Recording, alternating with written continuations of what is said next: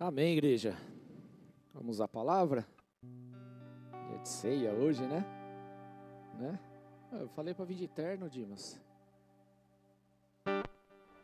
Vim de terno, o pessoal vai achar que tá de outra igreja, né? Não tem problema não. Tem que vir de vez em quando, né, Tiagão? Amém, queridos. Vamos orar então? Feche seus olhos aí. Senhor, queremos agradecer ao Senhor por esse tempo tão lindo na tua presença, por todos aqueles, meu Deus, que abriram mão aí de uma noite, de uma parte dessa noite, meu Deus, para estar na tua casa, invocando o teu santo nome, adorando o Senhor, recebendo dos céus a palavra vinda do, do teu altar, Senhor, meu Deus. Em nome de Jesus, que haja sobre cada um aqui um liberar poderoso do teu Santo Espírito, que seja uma noite de grande avivamento, de grande aliança, de grande transformação. Eu peço diante do teu altar, Senhor meu Deus, vem falando com cada um aqui, Senhor, de uma forma específica e clara, para que todos nós, Senhor meu Deus, possamos, a partir de agora, tomar decisões baseadas na tua palavra, Senhor, pautadas em ti, não mais pelo nosso impulso. É essa oração que eu faço diante do teu altar, e assim eu oro, consagrando esse tempo precioso diante do Senhor e declarando, meu Deus, que eu preciso do Senhor 100% para ministrar essa palavra. Se assim não for, meu Deus, será tudo em vão, por isso eu peço, Espírito de Deus, toma minha vida e me usa nessa noite, em nome de Jesus Cristo. Eu declaro, Senhor, meu Deus, minha total dependência no Senhor. Eu não estou aqui para me aparecer, nem para falar a respeito do meu nome, mas o único nome a ser declarado aqui é o teu, é o nome de Jesus. E que assim seja, meu Deus, que o teu nome e a tua verdade cresça cada dia mais e que nós nos desaparecemos, Senhor meu Deus, para a glória do teu santo nome, que a gente diminua a cada dia, a cada minuto, que tua glória, Senhor meu Deus, seja aumentada e o teu nome seja exaltado a cada dia em nome do Senhor Jesus Cristo. Assim eu oro diante do Senhor Jesus. Amém. Glória a Deus.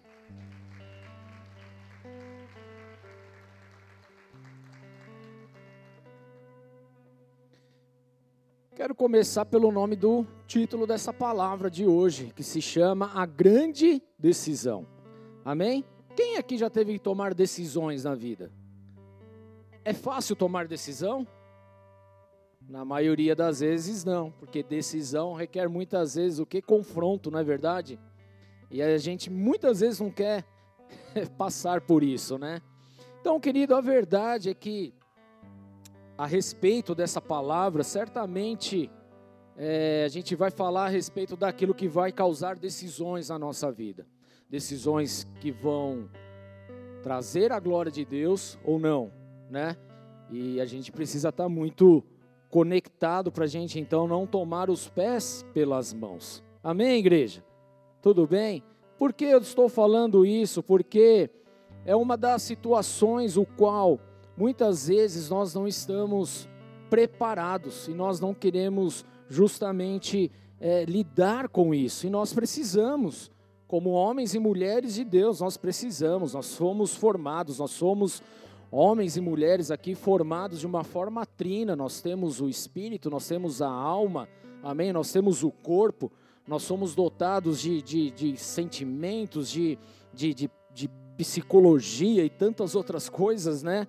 Então, queridos, há aproximadamente dois mil anos atrás, amém?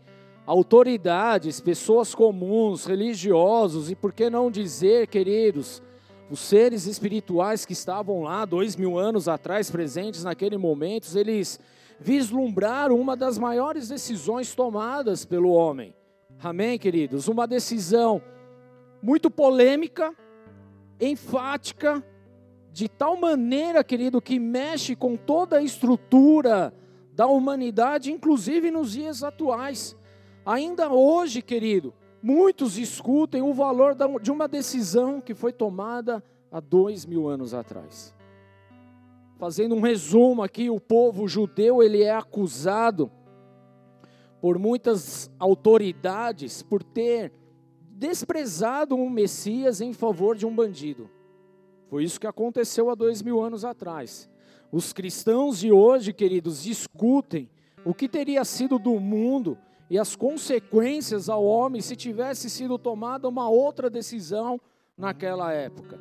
E tudo isso, igreja, acontece porque o homem, dentro da sua constituição original, e nós, quando falamos de constituição original, estamos falando lá no Éden, o homem, querido, ele não foi preparado para decidir certas coisas, essa é a pura realidade, porque tudo foi formado e colocado à disposição do homem.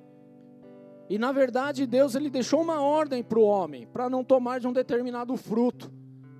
Então a única decisão que ele tinha que tomar era não tomar daquele fruto. E assim mesmo ele fez errado. O fruto que era capaz de dar ao homem o poder de decidir entre o bem e o mal, estava muito bem protegido lá no Éden, e essa era uma clara advertência vinda diretamente de Deus tornando aquele fruto proibido. Olha, você pode experimentar de tudo, comer de tudo, menos desta árvore, menos deste fruto.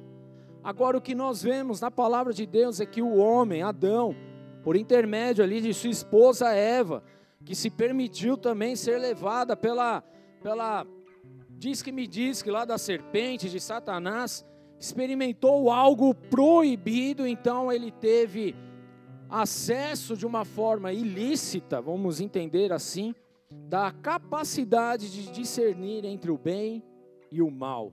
E a verdade, querido, que essa foi uma das maiores catástrofes da humanidade. E a partir desse momento, querido, então a máquina humana, cujo projeto não foi especificado, né, e determinado para esse tipo de decisão, então passou a trabalhar sobrecarregadamente, através de uma sobrecarga. Tão difícil, tão complexa, a ponto de comprometer nos dias de hoje a nossa saúde, os nossos relacionamentos, a nossa forma de viver, o nosso estilo de vida como um todo, por conta disso. Então hoje nós vamos falar sobre decisões e como elas afetam a nossa vida diretamente. Qual o peso, querido, das decisões que nós temos tomado e como que elas podem interferir na nossa vida, tanto de uma forma, vai, positiva quanto negativa. O quanto que das decisões que nós tomamos hoje, ela vai tratar e trabalhar, querido, no nosso físico, no nosso emocional e no nosso espiritual. Seja ela de uma forma boa, seja ela de uma forma ruim porque é isso que as decisões que nós tomamos vão acabar refletindo. E nós precisamos estar atento a que tipo de decisão nós estamos tomando. Amém? Tudo bem? Quero ler um texto aqui para a gente entender melhor isso. Está lá em Mateus, capítulo 27, verso 15, que diz assim: vou ler na versão NVI agora. Fala assim: Por ocasião da festa, era costume do governador soltar um prisioneiro escolhido pela multidão eles tinham naquela ocasião um prisioneiro muito conhecido chamado Barrabás. Pilatos perguntou à multidão que ali se havia reunido: Qual desses vocês querem que lhe solte? Barrabás ou Jesus chamado Cristo? Porque sabia que o haviam entregado por inveja. Quero ler até aqui, queridos. Eu acabei de ler na versão NVI, que é uma das versões que particularmente eu gosto demais, eu sempre estou ministrando com ela, porém eu sempre tomo base com algumas outras traduções também para facilitar o nosso entendimento. Você que é da casa já entendeu isso, que a gente sempre traz a respeito de outras traduções e para que a gente consiga compreender um pouquinho melhor o que de fato o texto aqui estava falando. Eu quero também ler na versão da nova tradução na linguagem de hoje, que não sou tão fã assim, mas é uma boa versão. Lá no verso 16, assim como também na versão grega moderna, ele traz exatamente nesse mesmo molde que eu vou ler agora, tá? Que diz assim: Naquela ocasião estava preso um homem muito conhecido, até aqui tudo bem, chamado Jesus Barrabás. Grave esse nome aí, queridos, porque a gente conhece só por Barrabás. Amém? Mas em outras traduções nós vemos que o nome desse cara, na verdade, também era Jesus, que era um nome, vai, vamos entender assim, comum para aquela época, tá bom? Agora, como nós sabemos, Jesus, ele tem um significado de salvador, ou Deus é salvador. Por outro lado, o nome Barrabás, queridos, apenas o Barrabás, ele é uma fusão entre Bar, que significa filho, e Rabás, que seria o, o prefixo e o sufixo, né, para quem gosta aí um pouquinho mais do português, né, que significa pai. Então, Barrabás, ele é de uma forma traduzida como filho do pai, ou filho do rabi, ou filho do mestre. Em algumas traduções aí ele é até mais específico em relação a isso. E a nossa análise aqui nesse texto fica um pouco mais é, intrigante quando juntamos os dois nomes dos personagens, então. Então, de um lado nós temos Jesus, Rabá, Barrabás, que literalmente significa Salvador, filho do Pai, e isso no, mostra para gente hoje, querido, a forma como o inimigo ele trabalha tentando impor um engano em forma de verdade. E é exatamente isso que nós vemos acontecer nos dias atuais. Quantas mentiras distorcidas se, se dizendo aí como se fossem verdades e as pessoas acreditando nessas falsas verdades. E porque estão acreditando nessas falsas verdades, têm tomado decisões erradas, têm sido impulsionadas a falar coisas erradas, queridos. É exatamente o modus operandi de Satanás, ele não mudou com o passar dos anos, querido, ele continua igual. Ele quer justamente imitar alguma coisa da parte de Deus para trazer confusão para a nossa vida. É isso que nós vemos justamente nesse momento onde Jesus foi levado lá diante de Pôncio Pilatos. Então, nesse caso, queridos, nós, nós vemos aqui é, o, o, o, o preparo, querido, de um criminoso meticulosamente plantado em uma hora e um local para ficar parecido, se assemelhar ao verdadeiro Messias, que esse sim é inconfundível. Amém? Então, o crime que levou Barrabás na prisão, para a prisão, ele é citado em três evangelhos, queridos. E ele fala aqui de algumas formas diferentes, inclusive. Em Mateus nós lemos que ele era um preso muito conhecido. Quando nós olhamos lá para o livro de Marcos, nós vemos que ele foi preso com amotinadores, ou seja, pessoas que faziam confusão na época lá. E no livro de João fala que ele era um salteador, ou seja, ele era um ladrão. E em todos os casos nós notamos que Barrabás era um homem o quê? Desprovido de caráter, de ética, de moral. Ele era um cara faccioso, um baderneiro, um sem noção. Era um homem da época, amém? Na verdade, também, querido, diz a, a, a, a tradição que Barrabás ele era um preso político por justamente ele fazer oposição a Roma. Era um baderneiro da época né? Só que ele fazia da forma errada. E ele estava lá justamente na, na, na, no corredor da morte, justamente por conta disso. Tudo bem, queridos? Então nós estamos falando aqui um pouquinho de história, um pouquinho daquilo que aconteceu. Então, esses estudos, queridos, que estão aí disponível para a gente, a gente entende na, na, na, na, história da própria igreja, assim, diz lá que Barrabás ele era um revolucionário político da época, né, contra o governo de Roma, como eu falei aqui. Agora o outro Jesus, querido, entretanto, possuía também mais um nome, que era Cristo. Porque se você reparar aqui, querido, nós lemos aqui versículo 18. Qual desses vocês querem que ele solte? Barrabás ou Jesus chamado Cristo? Porque ele estava falando justamente da menção, porque era tudo muito parecido. Vocês querem que solte o Barrabás ou o Cristo? Era isso que Pôncio Pilatos ele estava declarando aqui. Então nós vemos aqui Jesus, conhecido como Cristo, que nada mais é, querido, do que uma tradução da palavra Messias, o ungido, o Salvador. Então ele era o Salvador ungido. Amém? O Messias. Quando nós declaramos aqui Yeshua Hamashia, Lá no grego a gente está falando Jesus, o Messias. Amém? Se fosse falar a respeito de Barrabás, seria Yeshua Barrabás, aí alguma coisa, não sei como que é em grego. Até posso ver depois e falar para vocês, mas não é o caso aqui agora. Então, o significado final de Cristo é justamente ungido. Amém? Por quê? Porque é a palavra atribuída para que ele queria vir libertar o povo de Israel da escravidão espiritual. O povo estava esperando ele, amém? Eles estavam esperando pelo Salvador, o Messias, o ungido. Que foi separado para justamente trazer libertação ao povo de Israel. Então, quando olhamos por esse lado, nós percebemos aqui algo interessante. Por quê? Porque aquela multidão diante de Pilatos não estava ali para decidir apenas sobre a vida ou a morte de Jesus, o Cristo, mas na verdade, querido, eles estavam ali para decidir qual tipo de Jesus que eles iriam seguir. Pegou? Qual tipo de Jesus que aquela multidão queria seguir? E eu faço essa pergunta para nós hoje, essa noite. Que tipo de Jesus nós seguimos?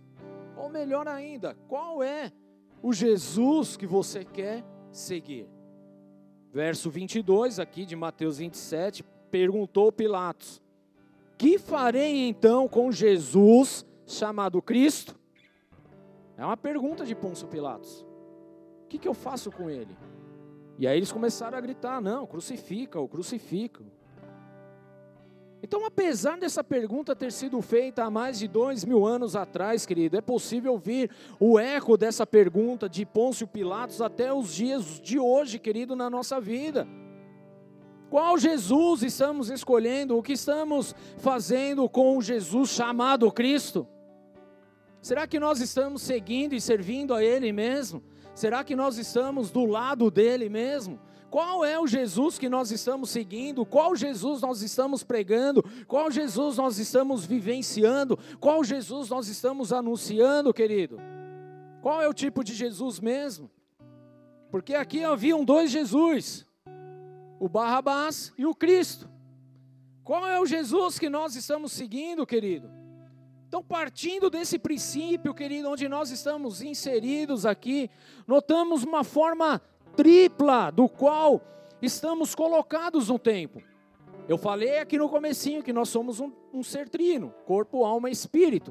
Assim como a questão espiritual, Deus Pai, Deus Filho, Deus Espírito Santo também é trino e tantas outras coisas. Mas a nossa vida ela também é designada de três formas: passado, presente e futuro. Três também. Tudo bem, queridos? É exatamente nesse torno, nessa questão que nós vivemos. Você vai olhar para a tua vida, você vai lembrar de coisas do passado que estão refletindo nos dias de hoje, coisas que você está fazendo hoje vão refletir no dia de amanhã, querido. Isso é a nossa vida, tudo bem? Passado, presente e futuro. Então, o fato de você estar aqui hoje ouvindo essa ministração, essa pregação, querido, está ligado totalmente com algo que aconteceu no seu passado e que te impulsionou a estar aqui. Amém? Você ouviu algo, criou uma pulga atrás da orelha, algo mexeu com você, que possivelmente não foi hoje, foi lá atrás, alguém que chegou e falou a respeito de Jesus, e você falou: quem é esse Jesus? E de repente você está aqui hoje ouvindo essa palavra, e graças a Deus por isso está entendendo quem é o Jesus hoje. Amém? É isso, querido, que acontece. São as decisões anteriores, coisas que aconteceram lá atrás e que hoje você está vivendo exatamente isso. Agora, da mesma forma, querido, suas atitudes a partir desse exato momento, ou vira para a pessoa do teu lado, fala a partir de agora. É agora. As nossas atitudes a partir de agora vão interferir diretamente nos nossos próximos dias.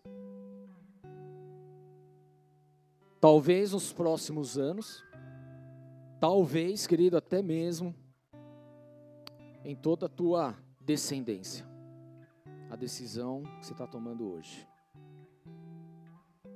Muitas vezes nós vemos famílias, queridos, que estão se destruindo e simplesmente vivem divórcio atrás de divórcio. Hoje.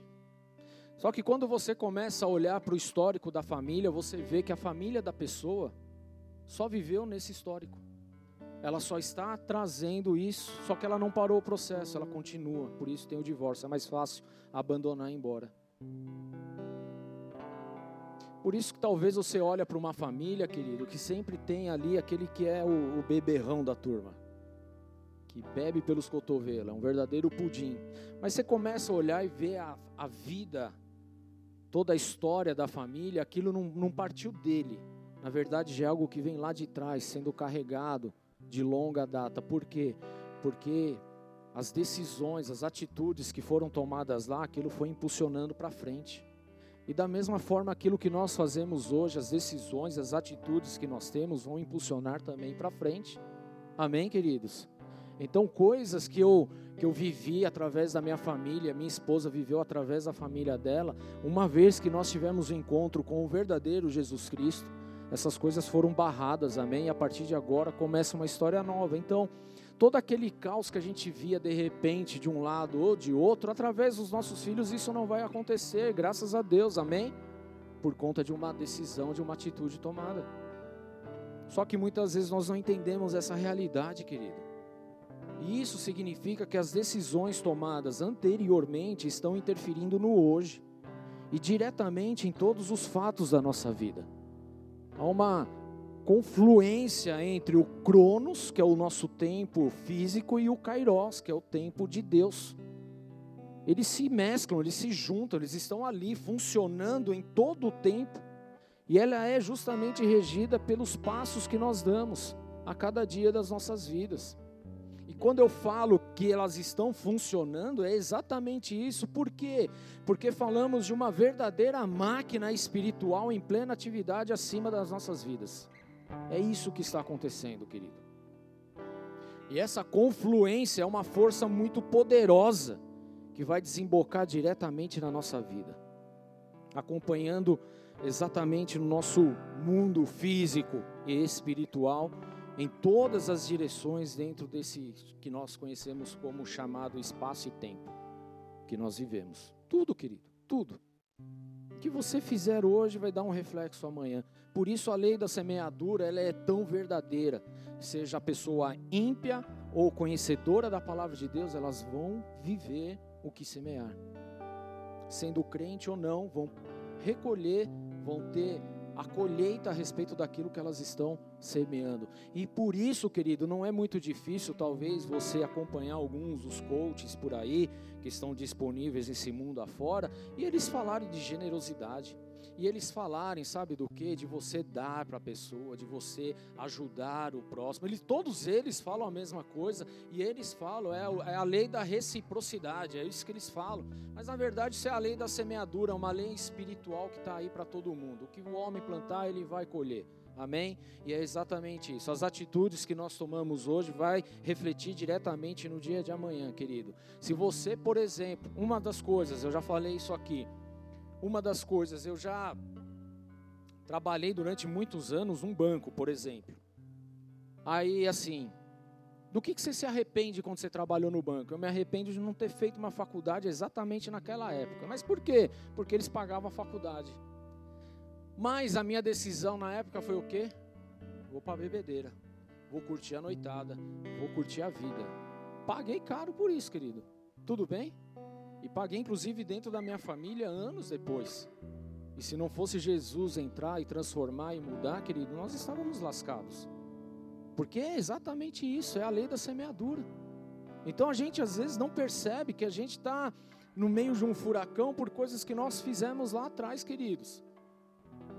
Nós precisamos tomar certas decisões nos dias de hoje, no momento, no agora, para poder refletir então amanhã, queridos. Em nome de Jesus. Então, toda vez que você toma uma direção, significa uma, uma um, você toma uma decisão, isso significa uma direção no mundo espiritual que a partir de agora, a partir de então, ela vai se mover ou a favor da tua vida ou contra a tua vida. Olha que pesado isso, queridos, porque é isso que acontece. Amém? E por que não também dizer que através da decisão que você toma hoje também significa uma direção de que o mundo espiritual, a presença de Deus, as coisas relacionadas ao Senhor, ou estarão perto de você, ou estarão o quê? Longe de você. Hoje é puro ensino, querido, é exatamente isso.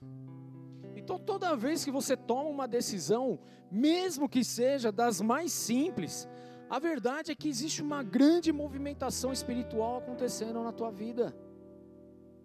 Ela está rolando, ela está acontecendo. Toda decisão que você toma, alguma coisa está impactando o mundo espiritual, as coisas estão acontecendo. Anjos são é, enviados, querido, para fazer advertências da tua vida, por exemplo. Anjos, queridos, são enviados para te advertir a respeito dos, dos riscos que estão é, sendo envolvidos por essa decisão, mas outros também saem para guerrear em prol da tua vida, querido. Na quinta-feira eu falei um pouco a respeito sobre anjos aqui, sobre como ele nos guarda, como os anjos nos protegem, como eles foram enviados justamente para trabalhar a serviço dos filhos de Deus, da humanidade. É isso que acontece, queridos.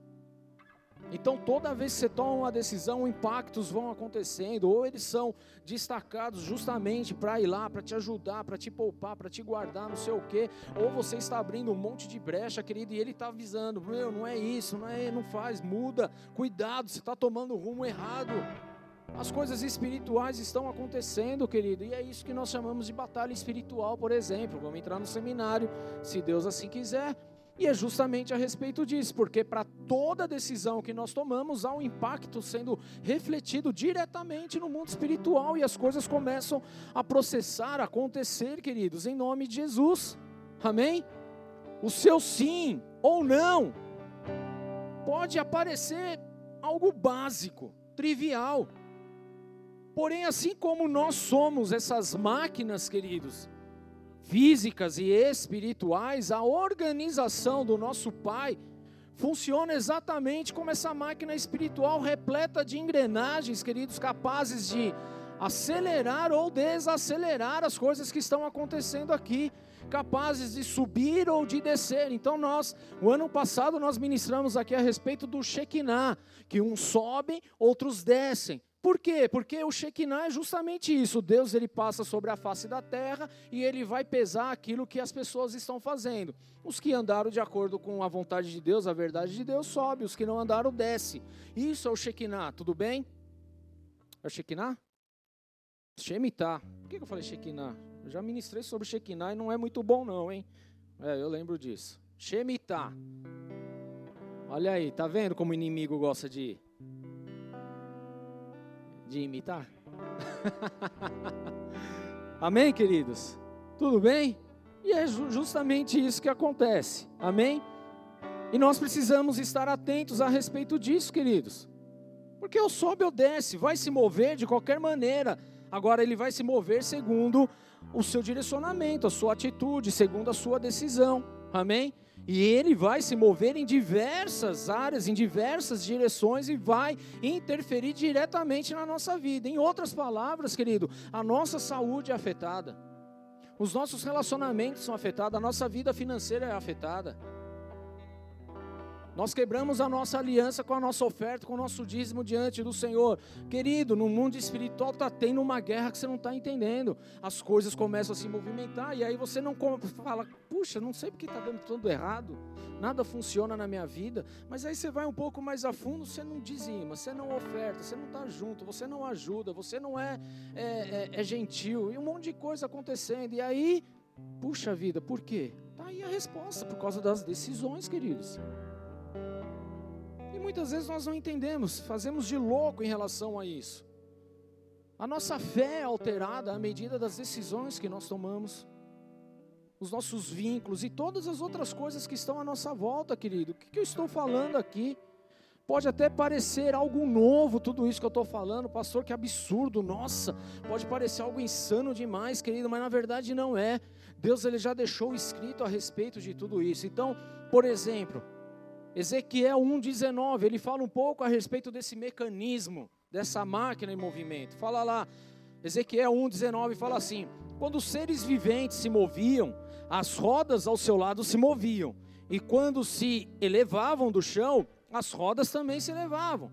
Por onde quer que o espírito fosse, os seres viventes iam e as rodas o seguiam, porque o mesmo espírito estava nelas. Quando os seres viventes se moviam, elas também se moviam. Quando eles ficavam imóveis, elas ficavam imóveis. Quando os seres viventes se elevavam do chão, as rodas também se elevavam com eles. Mas quando o mesmo Espírito estava, porque o mesmo Espírito deles estava nelas. Você entende, queridos? À medida que há um movimento, as coisas acontecem, à medida que há uma decisão, as coisas acontecem. Quando os seres viventes se elevavam do chão, as rodas também se elevavam com eles, querido. Talvez é óbvio, hoje você não vai conseguir enxergar isso na sua plenitude, até porque nós somos muito limitados como homens e mulheres físicos aqui, tudo bem? Mas as regiões celestes, querido, todas as coisas acontecem. Talvez hoje a gente não tenha essa capacidade para entender ainda a respeito disso, querido, mas é fato que a cada decisão que nós tomamos, as rodas estão se movimentando. Elas estão indo para um lado, indo para o outro, estão subindo ou estão descendo. Porque é exatamente essa visão que Ezequiel teve, queridos. E aqui ele está falando justamente também de adoração, das coisas que estão acontecendo, queridos. Ou você sobe ou você desce, você vai para frente ou vai para trás, vai para um lado ou vai para o outro, querido. Mas, querido, algo está acontecendo. Espiritualmente ela está acontecendo. Tudo bem, queridos? É assim na nossa vida. A decisão que você está tomando hoje, as coisas que você está plantando hoje, ela está movimentando as rodas. Agora basta saber, querido, se elas vão te impulsionar para frente ou para trás. Se elas vão te impulsionar para cima ou para baixo. Quem pode falar a respeito disso? Você mesmo, querido, porque você sabe as decisões que você está tomando. Você sabe aquilo que é bom e aquilo que não é bom, aquilo que vai ser legal e o que não vai ser legal. Você tem essa ideia, você tem essa noção. Por mais sem noção que muitas vezes nós somos, mas a gente tem um pingo de noção ainda. A respeito de tudo isso. Porque Deus já plantou, Ele já escreveu isso no nosso coração. Então a gente sabe que é errado matar. Você precisou de alguém lá te ensinar, ah, não mate. Não, isso já está escrito no teu coração, querido. Mas assim mesmo ainda há aqueles que optam em ir lá e matar. Não tem? É a decisão. Então ele está movimentando algo que não vai ser tão bom assim vai trazer ali um fruto que não vai ser agradável. Amém, queridos? Assim funciona na nossa vida. Então, ao longo dos milênios, homens têm tomado decisões certas e decisões erradas. E como resultados podem ser bons e podem ser ruins. Tudo bem, queridos? É isso que nós precisamos entender. Apesar daquela multidão estar diante de Pilatos, há tantos anos atrás, para escolher entre um tipo de Jesus e outro, a verdade é que ainda hoje nós, ainda hoje, continuamos agindo da mesma forma, com interferências graves, inclusive, sobre a nossa vida.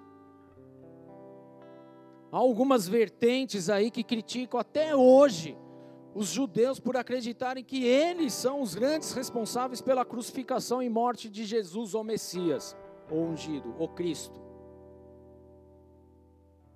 Porém, não percebem, queridos, que essa crucificação, para muitos, estão inclusive acontecendo agora. Não acabou ainda. Está refletindo nos dias de hoje. Não são os judeus os responsáveis pela morte de Cristo, mas sim nós, queridos, sempre que tomamos uma decisão contra a vontade de Deus. Cada decisão vai gerar um resultado, cada resultado, querido, vai ter uma consequência, cada consequência vai existir um preço a ser pago. Quando Caim tomou a decisão errada de matar o seu irmão Abel, querido, as, essas máquinas espirituais se movimentaram contra ele. Gênesis 4, que fala a respeito disso, mostra uma série de consequências sobre a vida dele.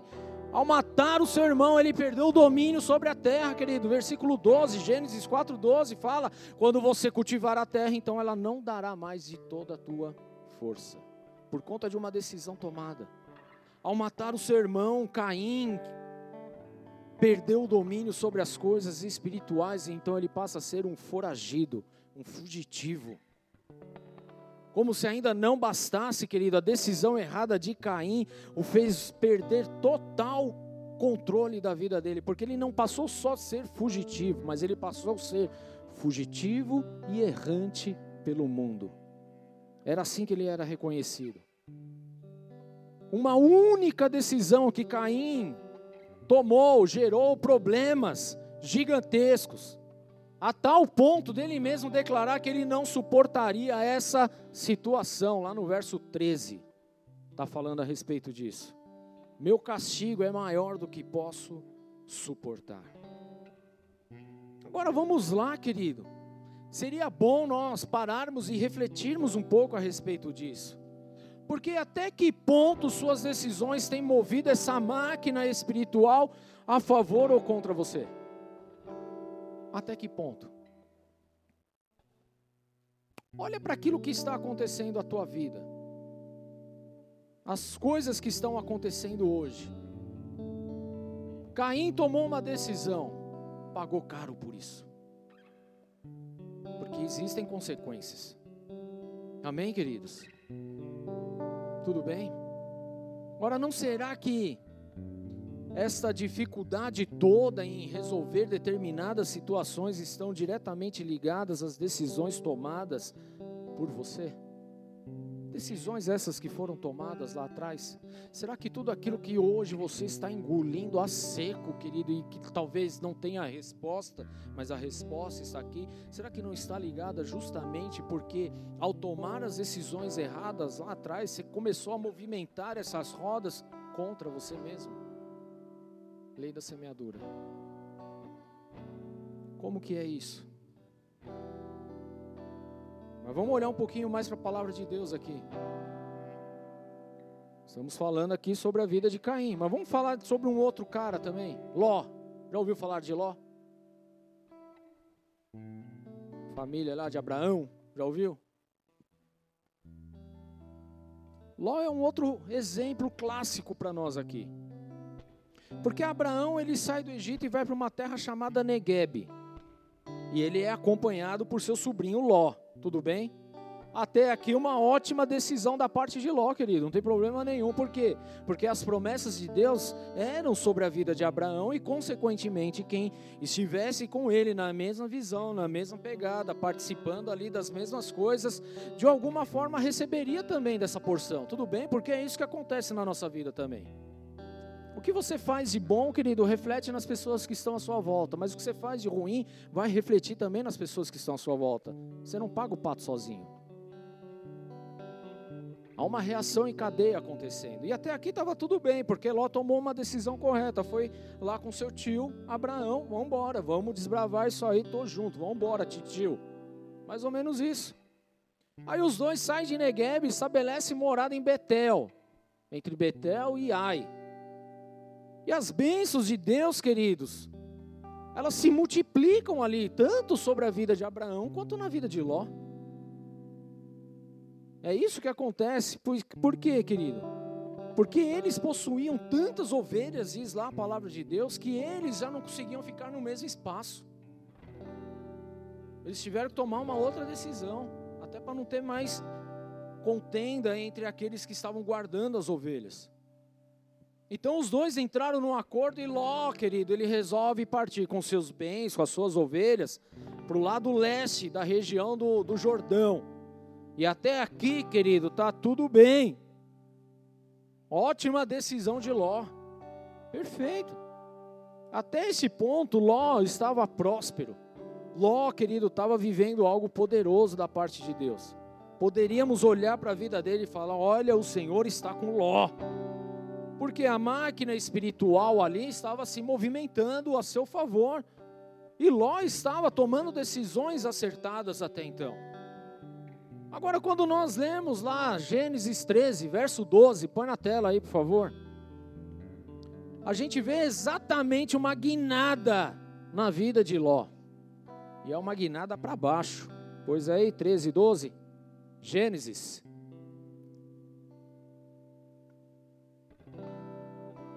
Abraão ficou na terra de Canaã, 13 e 12, ficou na terra de Canaã, mas Ló mudou seu acampamento para um lugar próximo aonde? Sodoma e Gomorra. Até então estava tudo bem. Até então ele estava próximo. Só que ele toma uma decisão de ir para um lugar próximo a Sodoma, no meio do vale. Sodoma e Gomorra. Só que no verso 13, querido, fala que os homens de Sodoma eram extremamente perversos e pecadores contra o Senhor. É isso que está falando aí, não é? Até então estava tudo bem. Tomaram decisões acertadas, mas naquele momento Ló ele dá uma guinada na vida dele e essa máquina espiritual então começa a se movimentar também. Só que ele toma uma direção que iria ser trágica na vida dele. Agora vamos lá, queridos, se somos nós aqui, se nós estivéssemos lá no Sinédrio há dois mil anos atrás, o que estaríamos vendo nesse momento?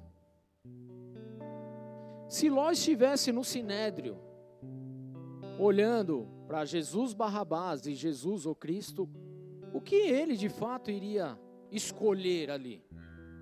O que nós escolheríamos? De uma certa maneira a gente consegue entender que na, se fosse Ló ali, ele estaria escolhendo Jesus Barrabás e crucificando Jesus Cristo. Porque as consequências na vida dele é algo lógico, nos leva a, justamente a ver isso daí. Amém? E com a dessa tomada de decisão de Ló, querido, então ele passa a ter sofrimento na sua vida. Por quê? Porque ele se aproximou de gente perversa, de gente imoral, de gente que perdeu a essência em Deus, e Ló, justamente por se envolver com esse tipo de pessoa, o que, que ele passa a ser também? Uma pessoa sem a essência de Deus. Ele perde o rumo de casa, querido. Naquela época, vários reinados se levantaram para lutar contra Sodoma e Gomorra. E nessa batalha, essas batalhas que aconteceram, Sodoma e Gomorra levaram a pior. Tanto levou a pior, querido, que Ló, ele perde todos os seus bens. A, a cidade, ela é saqueada, queridos. Eles perdem tudo que eles tinham. Nesse momento, Ló, ele é levado, inclusive, como escravo, cativo, ele é preso. Olha os resultados da escolha errada de Ló, querido, que acontece na vida dele. Um homem que até então era próspero, tinha uma ótima descendência, uma linda família, querido. Agora ele está escravizado por um povo estranho que iria usá-lo como bem entendesse. Olha a guinada que deu, olha a máquina espiritual trabalhando, queridos. E as coisas poderiam ter parado por aí, mas nós, lendo a palavra de Deus, querido, nós vemos que Abraão, então, ele intercede por seu sobrinho e ele vai e liberta o seu sobrinho. Glória a Deus, né? Quem está numa pior, chega lá e vai alguém, ajuda e te tira daquele fiasco. Perfeito, querido. Se assim ele manti, tivesse mantido a sua decisão em ficar com Abraão, mas não foi o que aconteceu, querido porque Ló continuou na sua posição de aceitar o Jesus Barrabás, o Jesus errado na sua vida. Como se não bastasse tudo que ele passou, ele volta a morar aonde? Sodoma. Essa situação não é exclusiva de Ló. Fala para a pessoa do teu lado, não é só Ló que faz isso. Ele não é o único, querido. Quantas pessoas nós conhecemos e vemos agir exatamente dessa forma? Andando de forma errada na terra do pecado, e aí de uma forma sobrenatural essas pessoas são libertas de suas dificuldades, de seus pecados, dos seus vícios, mas depois de um tempo retornam novamente ao mesmo estado no qual eles estavam antes. Ló não foi o único que passou por isso. Há muitas vidas que passam exatamente por esse processo, queridos. Decisões erradas que levam a resultados ainda piores. Essa história é muito conhecida, querido. E aí, por conta de toda a perversidade daquela cidade, Deus então resolve destruir Sodoma e Gomorra por causa do pecado, e Abraão novamente vai interceder ali pelo seu sobrinho que morava em Ló. E aí, o que, que acontece quando Abraão intercede? o Senhor move a máquina espiritual. Porque Abraão era um homem justo, reto, íntegro, queria de fato agradar ao Senhor. Se move. E se move de tal maneira que Deus envia dois anjos para ir lá e avisar a Ló a respeito do que iria acontecer. Ele então se retira ali com algumas recomendações da parte de Deus, verso 19, Gênesis 19, 17. Abra aí se, se for rápido. Fala assim: Assim que tiraram da cidade, um deles disse a Ló: Fuja por amor à vida, não olhe para trás e não pare em nenhum lugar da planície. Fuja para a montanha ou você será morto. Simples. Fuja para a montanha. Mas se você começa a ler o texto, você vê que Loli começa, não, não é bem assim e tal, não tenho nem força para ir lá para essa tal da montanha. Começa a querer negociar. Então o que nós vemos aqui, que Loli não fugiu por amor à vida, ele fugiu por medo de perder ali os seus bens, aquilo que ele havia conquistado, que já havia perdido e estava ali novamente. Ló não olhou para trás quando ele fugiu aí, tudo bem, mas a sua esposa olhou. E o que é um casamento? os dois se tornarão uma só carne. Então, metade de si, metade dele acabou, querido, porque quando a, a esposa dele olha para trás, ela vira uma estátua de sal. E com isso, querido, a família ela perde a coluna do lar, que é a mãe, ficando sem direção de amor que era gerada pela presença materna ali da mãe. Ló, querido, ele não deveria parar em lugar nenhum, tudo bem? Mas o que nós vemos é que ele parou numa terra chamada Zoar, tudo bem? Que é quase zoada, né? Zoar. Então, por conta dessas decisões, muitas coisas acabam acontecendo, queridos. Ló preferiu ficar em Zoar, que tinha o significado de pequena. E esse é o resultado para quem toma decisões erradas. Preste atenção nisso, queridos. Porque quando nós tomamos decisões erradas, nós somos eliminados dos grandes planos que Deus tem para a nossa vida. E nós vamos rumo aos lugares pequenos. Aí aquilo que seria um projeto grande para a tua vida começa a ser pequeno e pesado. Aquilo que seria uma grande realização passa a ser um desastre. Aquilo que seria um grande emprego passa a ser um pequeno emprego qualquer. Aquilo que era motivo de grande felicidade, então agora é motivo de tristeza, querido. Essa é a terra de Zoar, um refúgio para quem toma as decisões erradas. Ló deveria ter continuado, mas ele parou no meio do caminho. Deus ele não criou você para pequenas coisas, ao contrário, querido, ele o fez para ser para você ser mais do que vencedor em Cristo Jesus. Amém. Ele te fez para ser um grande homem, uma grande mulher de Deus, querido. Ele te fez para ser um grande profissional aonde você trabalha, uma grande profissional. Deus te fez para isso, querido, para você ser o melhor filho da história. Deus te formou e te criou para isso, querido. Mas é porque tomamos decisões erradas, tomamos os pés pelas mãos, então nós começamos a ver toda essa máquina espiritual trabalhando contra nós. Porque a lei da semeadura ela não vai voltar vazia, querido. Agora, ao mesmo tempo, quando o homem passa a se ocupar de coisas pequenas, ele é tomado também pelo poder do inimigo na vida dele, porque a sua mente passa a ser terra fértil para o diabo agir, queridos terra fértil.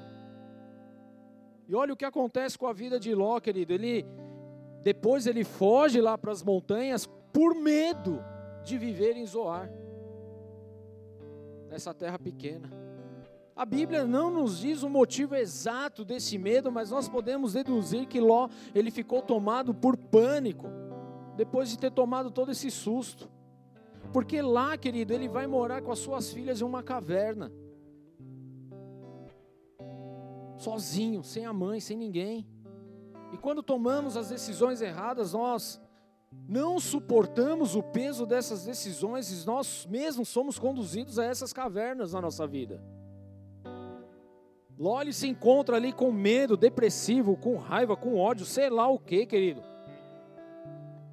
E assim acontece nas nossas vidas também, porque nós buscamos e tomamos a decisão errada, querido, sem a vontade de Deus, sem permanecer naquilo que é, que é a vontade de Deus. Sempre que nós fugimos da vontade de Deus e fazemos as coisas debaixo da nossa vontade e tomamos essas más decisões, querido, o medo também nos assola, as incertezas nos assolam. O dia de amanhã parece ser algo pesado demais para nós, querido. Porque são as rodas sendo movimentadas, é o mundo espiritual sendo movimentado. Ló, sobrinho de Abraão, ele não se contentou em estar escondido numa caverna, querido, mas ele também começou a dar umas bebidas a mais. E estavam ali sozinhos, escondidos naquela caverna.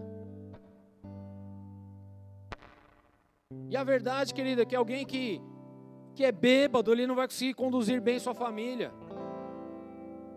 As filhas de Ló estavam lá, sendo criadas naquela caverna, sem direção de Deus, sem a direção da mãe, sem um amor materno, sem ali o respaldo de um pai verdadeiro, querido. Porque eles até então só estavam fugindo.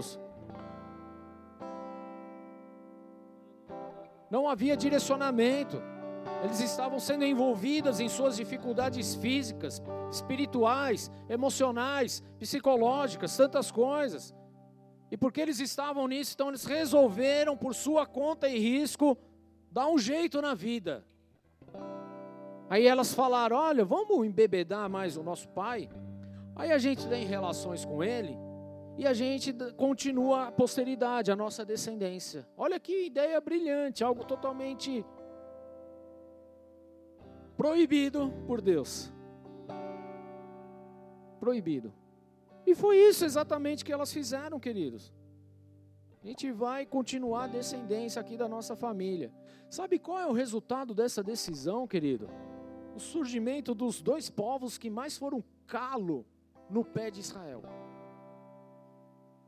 Que mais trouxeram problemas, que são os moabitas, amém? E os amonitas. Os inimigos do povo de Deus por conta de decisões erradas. E esses povos se tornaram, querido, então, dois grandes inimigos de Israel, querido, numa luta constante, cheia de dor, cheia de sofrimento, cheia de morte, cheia de sangue. E é exatamente esse o fruto das nossas decisões erradas: morte, dor e sangue. É isso que acontece. Quando escolhemos o Jesus errado, queridos, nós somos conduzidos ao, ao sangue do sofrimento e não ao sangue da salvação. É isso que acontece.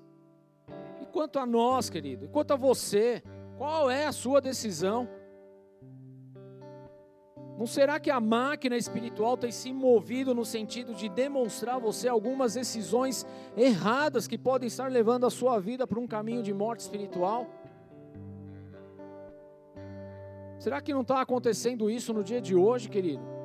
É hora de você avaliar em qual caminho você tem andado as decisões que você tem tomado nos últimos dias, quais os seus passos nesses últimos tempos, querido.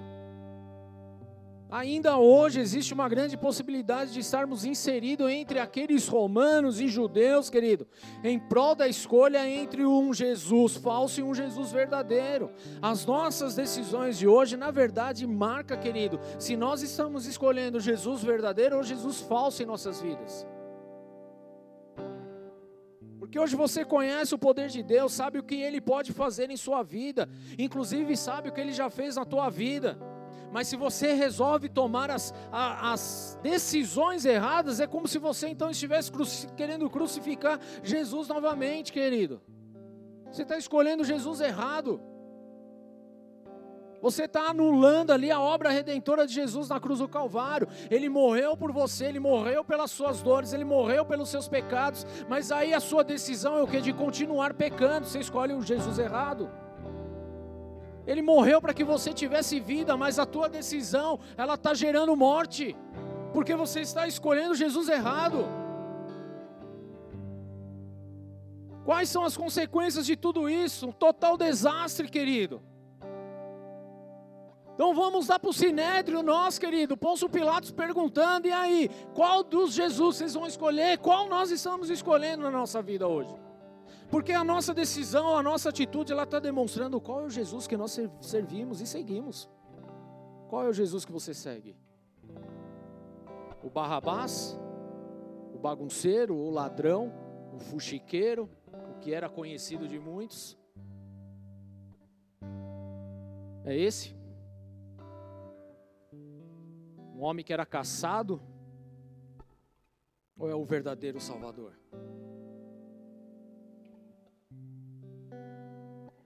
Jesus, querido, sempre estará vivo. Nós falamos semana passada sobre isso, sobre a ressurreição. Mas se as nossas decisões hoje não escolherem o Jesus certo, pode ter certeza, querido, que nós estaremos nos levando para um caminho de morte. Hebreus 6,4 fala assim: Ora, Para aqueles que uma vez foram iluminados, provaram o dom celestial, tornaram-se participantes do Espírito Santo, experimentaram a bondade de Deus e os poderes da era que há de vir e caíram, é impossível que sejam reconduzidos ao arrependimento, pois para si mesmos estão crucificando de novo o Filho de Deus, sujeitando-o à desonra pública. Olha como é pesado isso, querido. A gente deveria enfiar a nossa cabeça debaixo do travesseiro e gritar por misericórdia. Era isso que a gente deveria fazer. Porque nós estamos rejeitando a obra de Jesus, estamos trazendo o falso, o Jesus fake para as nossas vidas. E você pode evitar tudo isso, mas para isso é preciso mudar o que acontece lá no Sinédrio.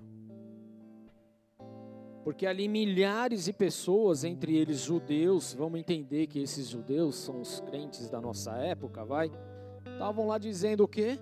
Crucifica-o, solte Barrabás. Crucifique Jesus e soltem Barrabás. E esse é o momento onde você tem que parar e refletir, queridos. Por quê? Porque há áreas na nossa vida onde a nossa, a nossa retórica está totalmente errada. Será que você está crucificando Jesus novamente, pedindo para soltar Barrabás então? Precisamos dar um basta nessa situação na nossa vida. Talvez você entenda que a sua responsabilidade ela é limitada no que se refere ao sofrimento de Jesus, mas querido, você não está no meio da multidão. Jesus, ele foi julgado em um tribunal e você possui o tribunal, querido. Deixa eu te falar isso. A sua consciência é o seu próprio tribunal, onde o certo e o errado podem ou não concordar, querido. Onde a vida e a morte estão ao seu inteiro favor à sua disposição. E é você quem decide. Você é o Pilatos da história, querido. Só que o Pilatos lá do Sinédrio foi um homem que ficou em cima do muro por questões políticas. E você, querido? E eu? João 19,10 disse Pilatos: Não sabe que eu tenho autoridade para libertá-lo e para crucificá-lo? Essa autoridade está sobre as nossas vidas hoje, querido. Nós temos o que aqui em Hebreus? Se nós tomamos a decisão errada, nós que já experimentamos a, do poder de Deus, a glória de Deus, aquilo que está por vir, as coisas que estão para acontecer, etc e tal, se nós caímos, querido, qual é a decisão que nós estamos tomando? O que, que nós estamos fazendo? Será que nós não estamos crucificando Jesus? Nós estamos na decisão errada, querido.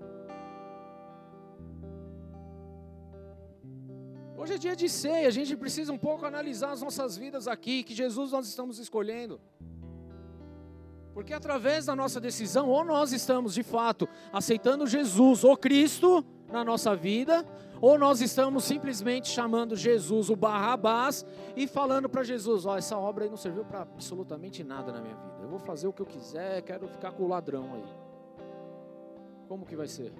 São as decisões que nós tomamos hoje, queridos. O que você toma hoje, a decisão que você toma hoje, reflete no amanhã. Para de vir na igreja um mês, querido, você vai ver o que vai acontecer na tua vida no outro mês, querido, porque é a máquina espiritual funcionando. Para de ir numa célula, para de ler a Bíblia, querido, você vai ver o que vai acontecer com a tua vida, porque a máquina espiritual está aí funcionando, acontecendo dia após dia. E a gente não se deu conta disso. E a gente não percebe, querido, que isso precisa ser alimentado diariamente. Para de vir para você ver o que acontece, querido. Não para não, em nome de Jesus. Não queira fazer isso com a tua vida. Mas é exatamente isso. Porque nós optamos em querer o Jesus Barrabás.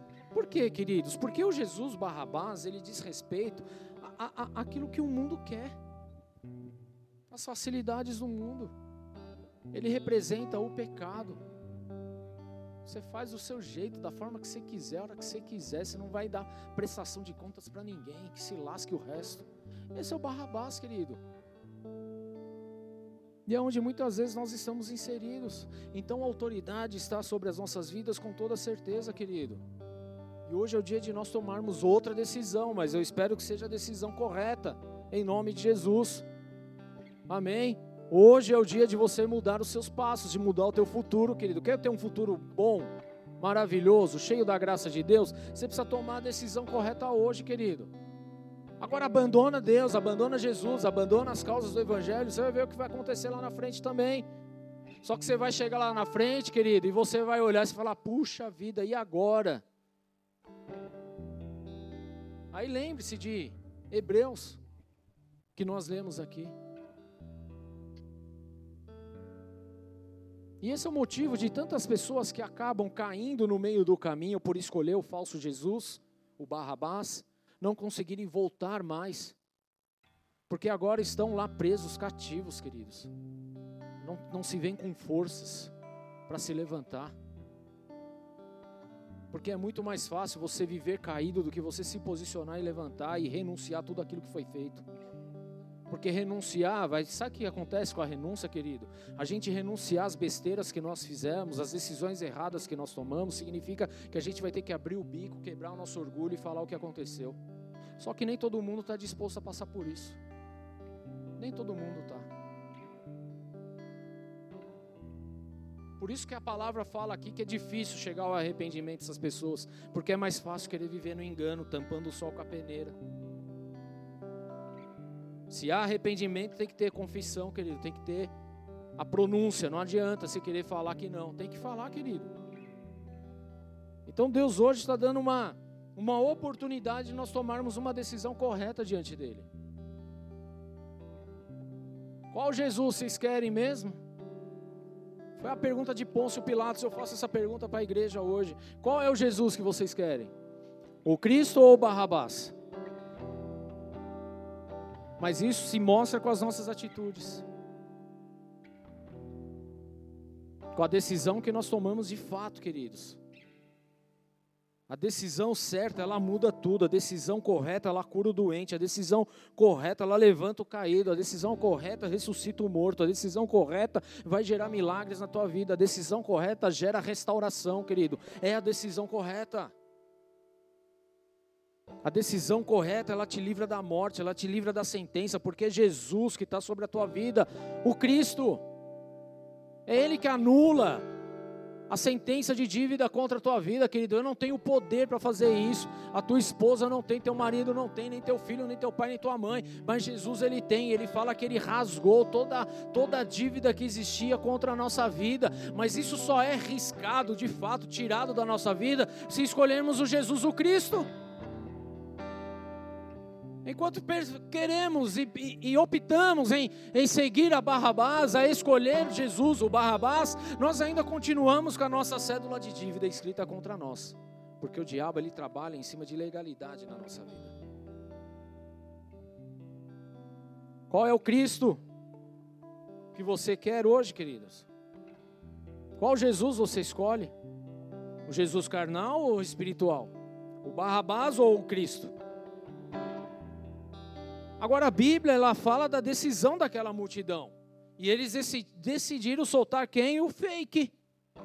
O Barrabás. Ele foi descondenado. Foi o primeiro descondenamento no mundo. Foi de Barrabás.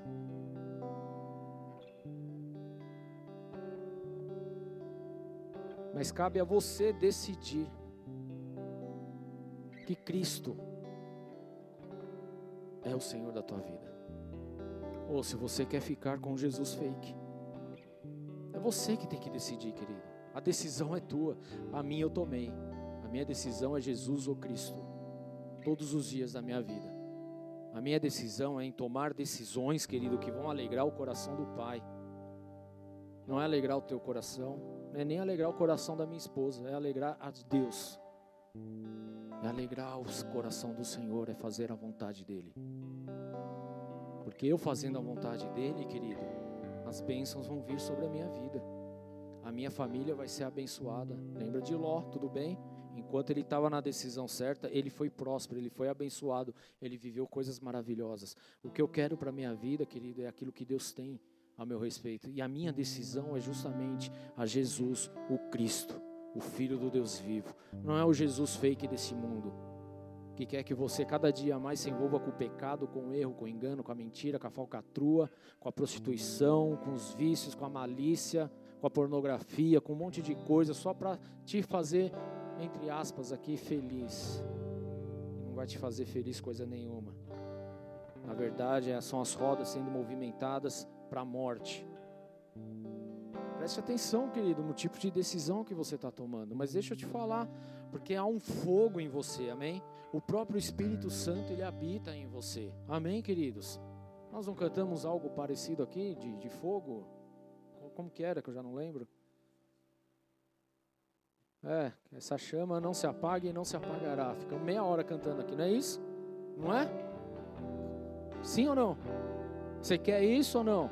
Mas tem que escolher Jesus, o Jesus certo. A chama ela não vai apagar a partir do momento que Jesus certo estiver lá. Amém? E o Espírito Santo está aí, querido. Ele habita em você. Amém? O Espírito Santo de Deus ele está aí clamando, querido, dentro de você por uma oportunidade de manifestar o dom, a glória, o poder dele na sua vida. Amém? Então tome a decisão hoje, querido. Não haja como Pilatos que foi lá e lavou as mãos. Ó, oh, eu não tenho parte com isso, ó, tô lavando minhas mãos. Vocês, não, querido.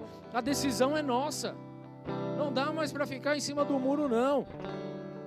Você pode vencer, querido, essa, essas coisas que estão acontecendo na tua vida, porque você é o filho de Deus, amém? A sua sentença ela muda, querido. A situação da tua vida ela muda. Aquilo que é maldição passa a ser bênção, porque Deus é sobre a tua vida. Mas você precisa tomar agora a decisão correta, querido. 1 João 4,4 fala: Filhinhos, vocês são de Deus e os venceram. Venceram o mundo. Por quê? Porque aquele que está em vocês é maior do que aquele que está no mundo. Porque tomou a decisão certa. Como que a gente vence o maligno? Como que a gente vence essas coisas, querido? Estando em Deus. Se enchendo de Deus, tomando a decisão correta, querido. Então, para tomar a decisão correta, eu tenho que afastar de mim tudo que é falso. Tudo que parece ser verdadeiro, mas na verdade está te levando para o engano, para a mentira. Afasta-se disso, querido. Arranca disso.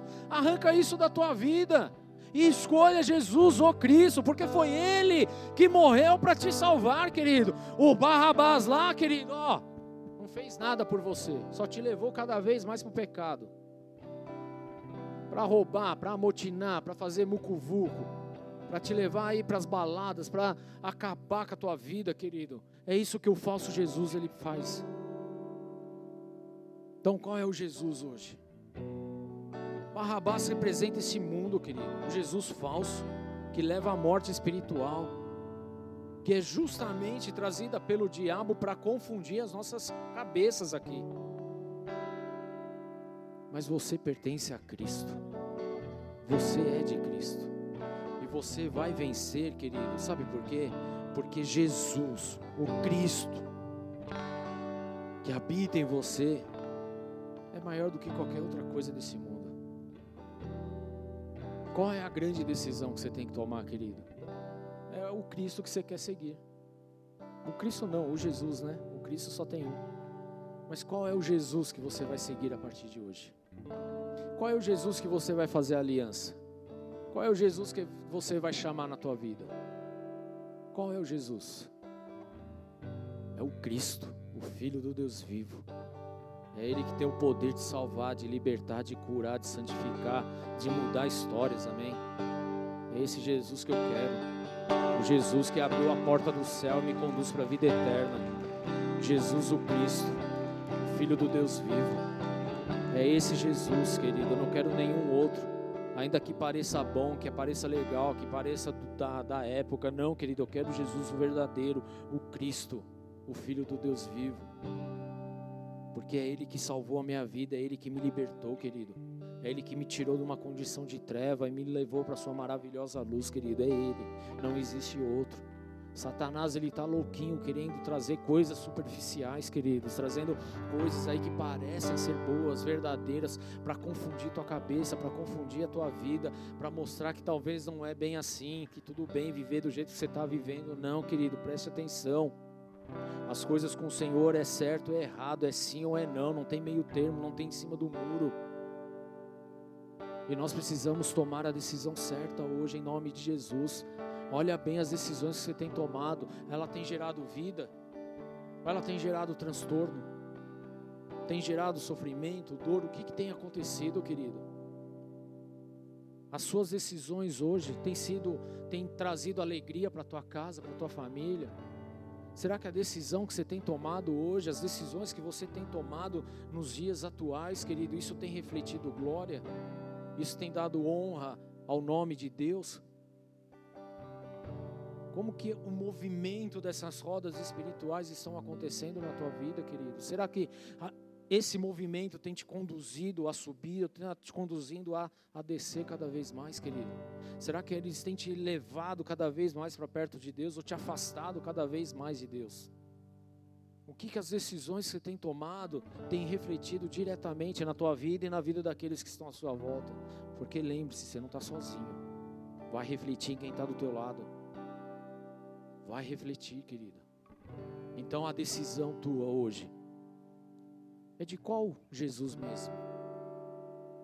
É de qual Jesus? Estando Pilato sentado no tribunal, sua mulher lhe enviou essa mensagem: Não se envolva com esse inocente, porque hoje em sonho sofri muito por causa dele. Mas os chefes, os sacerdotes e os líderes religiosos convenceram a multidão a que pedisse Barrabás e mandasse executar a Jesus. Queridos, há pessoas que vão tentar te convencer a sair do caminho de Deus, a falar que não vale a pena a santidade, a falar que não vale a pena você viver um relacionamento sadio, vão te conduzir ao adultério, à droga, ao sexo ilícito. Porque esses são os enviados de Satanás para tentar transformar o que é ruim em bom. Mas na verdade vai te conduzir à morte. Então tome cuidado, porque foi exatamente o que esses homens fizeram aqui. E então perguntou o governador: Qual dos dois vocês querem que eu solte? Qual é a sua resposta hoje? Qual é a sua resposta? E eu quero convidar você nessa noite a tomar uma decisão correta. Uma decisão certa. Uma decisão que a partir de agora vai gerar vida e não mais morte. Feche seus olhos, querido, abaixe sua cabeça.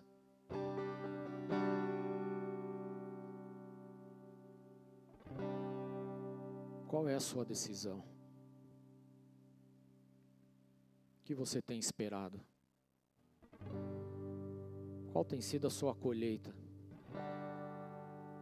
Qual tem sido os resultados em sua vida? Como tem sido os seus dias? Quais foram as decisões tomadas ontem, tomadas no nosso passado? Que desencadearam um monte de atrocidades na nossa vida. Hoje é o dia de mudança. Se escolher o Jesus certo. Eu quero fazer esse convite para você que está aqui nessa casa, para você que está acompanhando esse culto, aonde quer que você esteja. Qual é o Jesus que você quer seguir? Jesus o Cristo ou Jesus o Barrabás? Se você deseja hoje, do fundo do coração, seguir a Jesus, o Cristo, o Messias, eu quero convidar você a fazer uma oração comigo. Por isso, põe a mão no teu coração e repete assim comigo: Senhor, Senhor, Nessa noite, nessa noite, eu tomo a decisão eu tomo a decisão de confessar de confessar com a minha boca, com a minha boca, crendo no meu coração, crendo no meu coração, que a minha vida que a minha vida pertence pertence ao único Senhor. ao único Senhor. E esse Senhor E esse Senhor se chama se chama Jesus, Jesus, o Cristo, o Cristo, o Messias, o Messias, o Filho do Deus vivo. o Filho do Deus vivo. Por isso, Por isso, eu declaro eu que declaro eu não pertenço que eu não pertenço mais a este mundo, mais a este mundo, mas eu sou mas eu sou do Senhor Jesus do Cristo. Senhor Jesus Cristo. Amém. Amém. Senhor, eu oro por essas vidas e eu peço hoje um encontro poderoso com essas almas. Que o teu Santo Espírito, meu Deus, possa tocá-las de uma forma profunda, tendo experiências reais com a verdadeira vida que vem do teu trono. Espírito Santo de Deus, envolva-os com a tua glória, e que assim eles possam viver a tua verdade cumprir com o propósito que o Senhor designou a cada um. Tomando a decisão diária, meu Deus, de viver para Ti, de confessar exclusivamente a Jesus Cristo, o Emanuel, Deus conosco, em nome do Senhor. É essa oração que eu faço, em nome de Jesus. Amém. Aplauda Jesus essa noite, queridos.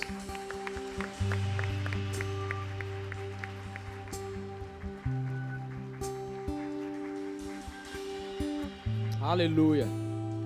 Se você fez essa oração nessa noite ou está aqui nos visitando, eu vou pedir para o final do culto procurar o pessoal dos boas-vindas lá no final da igreja para pegar o teu nome, te mandar uma mensagem em nome de Jesus. Amém? Mesmo para você que está aí nos acompanhando pelo YouTube, também está passando o WhatsApp do Ministério Boas-Vindas. Assim que acabar esse culto, querido, manda uma mensagem para nós, nós vamos responder também em breve, em nome do Senhor. Vamos ficar de pé, queridos? Hoje é noite de ceia e uma noite de avaliação, que é exatamente isso que está acontecendo desde quando começou esse culto, amém? E Jesus, o Cristo, Ele nos convida a sentar à mesa hoje. Não é o Barrabás, mas é o Cristo. Então, se você nessa noite ouviu essa palavra, de alguma forma e o Espírito Santo te convenceu a respeito do pecado, da justiça e do juízo, querido, você está mais do que apto a sentar essa mesa. Porque é Ele que nos convence a respeito de todas as coisas. Mas antes de cearmos, eu quero fazer uma oração. E eu quero dar a oportunidade para você também orar aí no teu lugar. Porque há coisas que você precisa declarar para o Senhor. Há decisões que você precisa tomar hoje nele. Amém? Feche seus olhos, queridos. Comece a chamar pela presença dele na tua vida. Pai, em nome de Jesus Cristo, nós recebemos essa palavra que foi ministrada nessa noite. Quantas decisões erradas nós já tomamos, porque preferimos, meu Deus, estar do lado do pecado, do lado das facilidades, do lado do engano, da mentira da prostituição, do adultério, das drogas. Do lado, Senhor meu Deus, das falcatruas, dos enroscos dessa vida, ao invés de estar do lado de Jesus o Cristo. Por isso, Espírito Santo de Deus, nós damos total acesso para que o Senhor age e se mova em nossas vidas, porque nós queremos ver essa máquina espiritual funcionando hoje a todo vapor a favor da tua igreja. Por isso confessamos hoje os nossos pecados diante do teu altar. Nos arrependemos, Senhor, das más decisões, dos maus caminhos que tomamos. E declaramos que Jesus o Cristo, o Messias, o Filho do Deus vivo, Ele é o Senhor absoluto sobre nós. É essa oração que nós fazemos diante do teu altar e é assim que nós queremos viver a cada dia de nossas vidas, meu Deus homens e mulheres cheios do Espírito Santo, tomando as decisões certas, a partir da tua palavra, a partir daquilo que o Senhor tem falado e ministrado aos nossos corações. Em nome de Jesus Cristo, vem Espírito Santo, com teu fogo hoje, passando em nossos corações. Que toda palha, que todo feno, que toda madeira ela seja dissipada e queimada e que permaneça, Senhor, a pedra preciosa. Permaneça apenas aquilo que é valioso diante dos teus olhos. Ah, meu Deus, em nome de Jesus Cristo. Assim nós oramos diante do teu altar e declaramos, Senhor, Jesus o Cristo, o dono de nossas vidas, em nome do Senhor. Em nome do Senhor.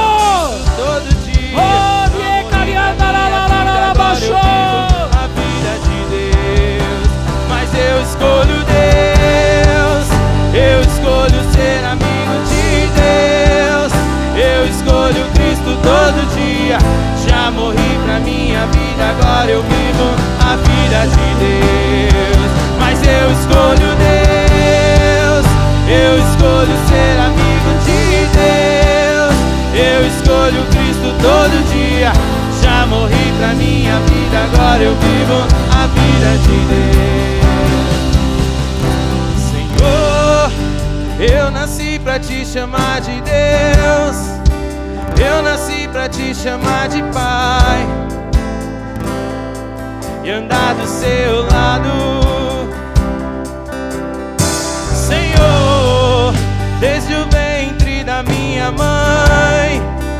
Eu sou povo exclusivo seu. Eu sou abençoado, se vivo obediente. Mas todo dia o pecado vem, me chama. Todo dia as propostas vêm,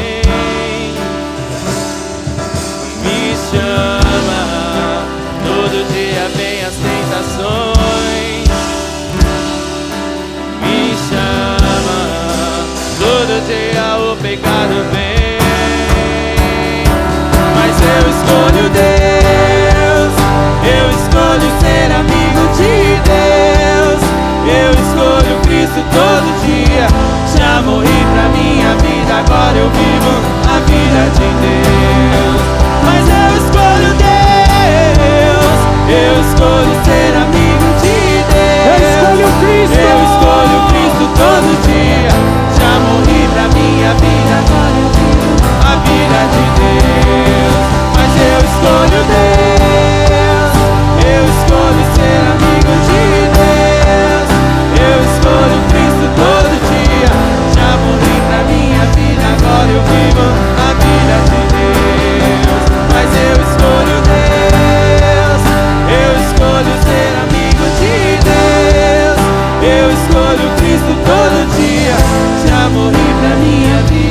Eu a vida de Deus. Essa é a nossa escolha hoje, meu Deus, de servir a Jesus o Cristo, o Filho de Deus, do Deus vivo, o Emanuel, o Deus conosco, aquele que veio, que morreu, mas que ressuscitou ao terceiro dia e foi elevado aos céus.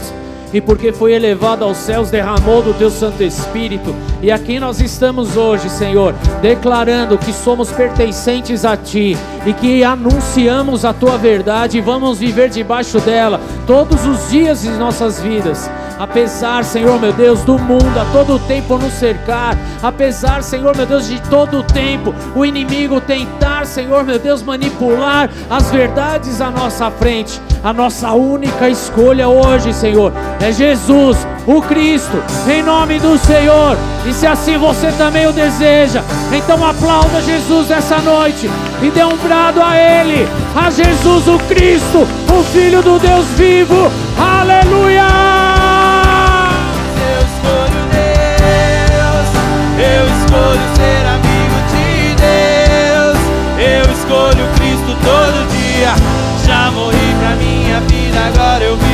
A vida de Deus.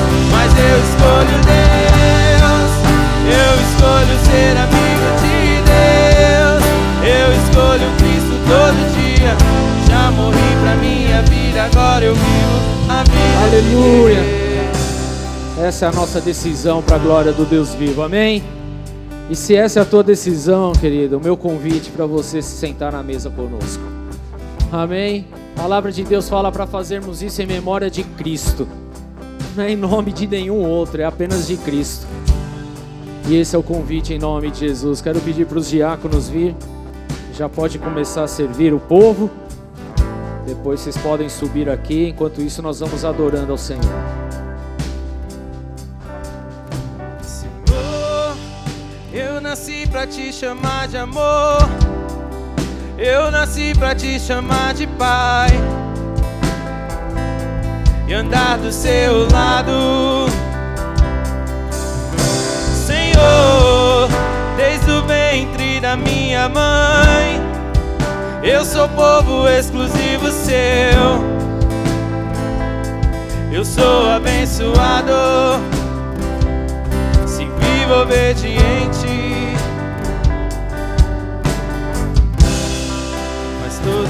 Dia o pecado vem, me Todo dia as propostas vêm, me chamam. Todo dia vem as tentações, me chamam. Todo dia o pecado vem, mas eu escolho Deus. Escolho ser amigo de Deus. Eu escolho Cristo todo dia. Já morri pra minha vida, agora eu vivo a vida de Deus. Mas eu escolho Deus. Eu escolho ser amigo de Deus. Eu escolho Cristo todo dia. Já morri pra minha vida, agora eu vivo a vida de Deus. Mas eu escolho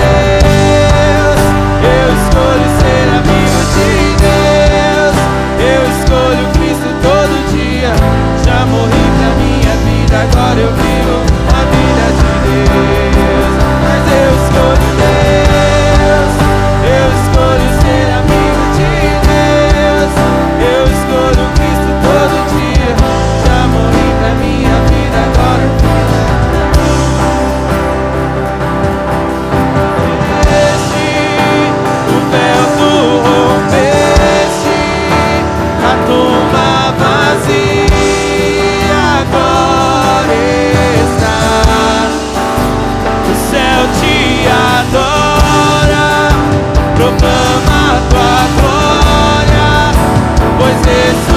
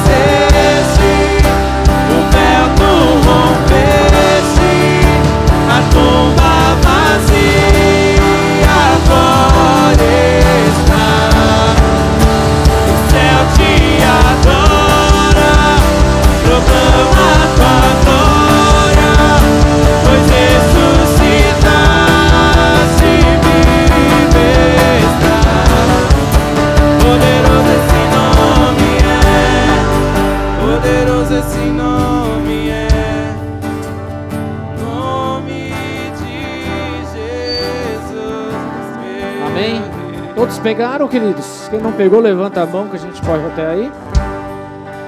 Amém? Todo mundo pegou? Os diáconos podem subir, por favor. Os presbíteros também, todos, por favor.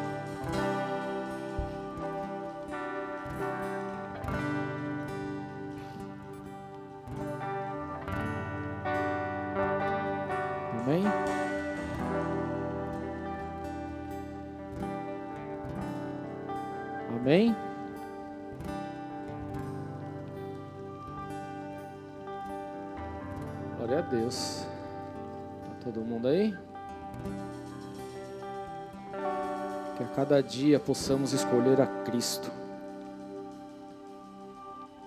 O mundo a todo tempo ele vai tentar ofuscar essa realidade, querendo nos levar ao engano, à mentira, à corrupção, à difamação. Mas há uma decisão importante que temos que tomar e não aceitar aquilo que está sendo proposto pelo mundo, pela maioria, porque é isso que nós vemos acontecer ali na palavra de Deus. Mas viver de acordo com a palavra de Deus, ainda que você esteja aos olhos nu, sozinho, querido, permaneça firme com Cristo. Porque é Ele que vai te respaldar, é Ele que vai te levantar, é Ele que vai mudar a sua história, é Ele que vai fazer tudo novo. Esse é o Jesus Cristo maravilhoso. que nós servimos. Amém? Estejam dispostos, porque ir contra o sistema não é fácil, mas é extremamente delicioso estar com Jesus, o Cristo. Amém?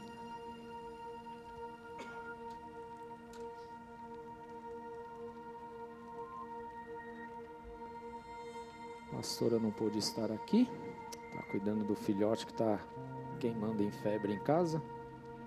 Mas vai dar tudo certo, amém? Glória a Deus. Deixa eu ler a palavra de Deus, diz assim. 1 Coríntios 11, 23, bem conhecido. Pois recebi do Senhor o que também lhes entreguei, que o Senhor Jesus, na noite em que foi traído, tomou o pão e, tendo dado graças, partiu e disse: Isto é o meu corpo que é dado em favor de vocês. Façam isso em memória de mim. Da mesma forma, depois da ceia, ele tomou o cálice e disse: Esse cálice é a nova aliança no meu sangue. Façam isso sempre que o beberem em memória de mim. Porque sempre que comerem desse pão e beberem desse cálice, vocês anunciam a morte do Senhor até que ele venha. Portanto, todo aquele que comer o pão ou beber o cálice do Senhor indignamente, será culpado de pecar contra o corpo e o sangue do Senhor.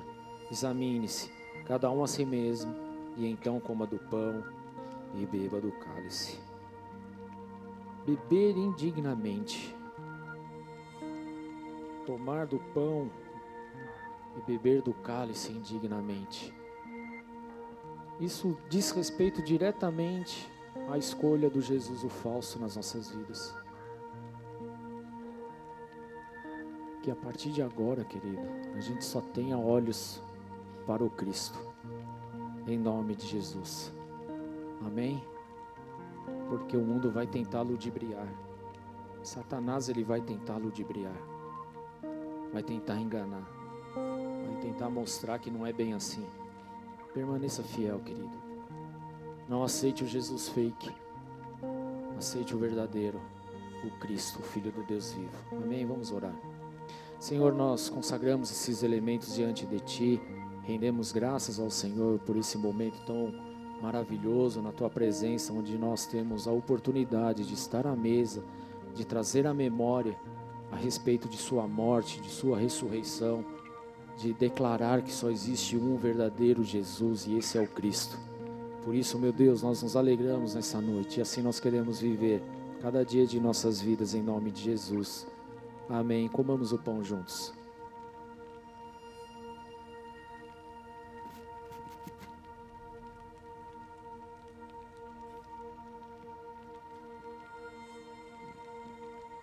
Pegue seu cálice, troque aí com umas duas, três pessoas. Fala para ela qual é o Cristo que você vai aceitar. Quem é o Cristo que você está chamando? Quem é o Jesus? É Cristo ou é Barrabás? Qual é o Jesus que você hoje está chamando para participar da tua vida? Qual é o Jesus? Hã? Qual é o Jesus? É Jesus Cristo? É uma pergunta, igreja. É Jesus Cristo? Amém? Se é Jesus o Cristo, então bebamos juntos. Glória a Deus. Jesus, leva-me onde eu possa te encontrar.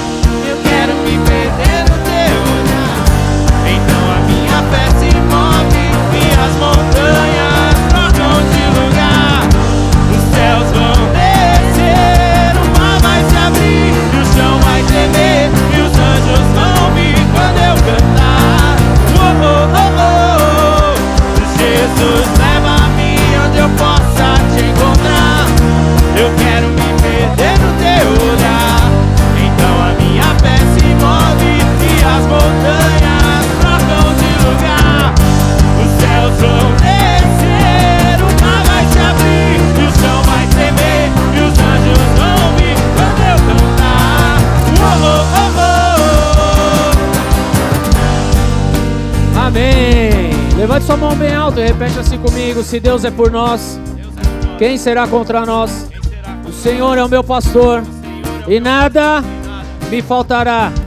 Eu aceito ao único e verdadeiro Jesus, o Cristo, o Filho do Deus vivo.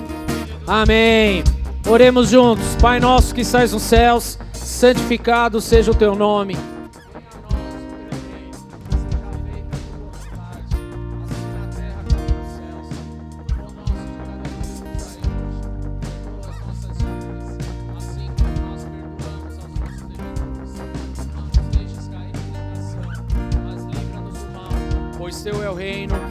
poder e a glória para sempre. Amém. Deus abençoe para uma semana linda com Cristo Jesus. Amém. Eu quero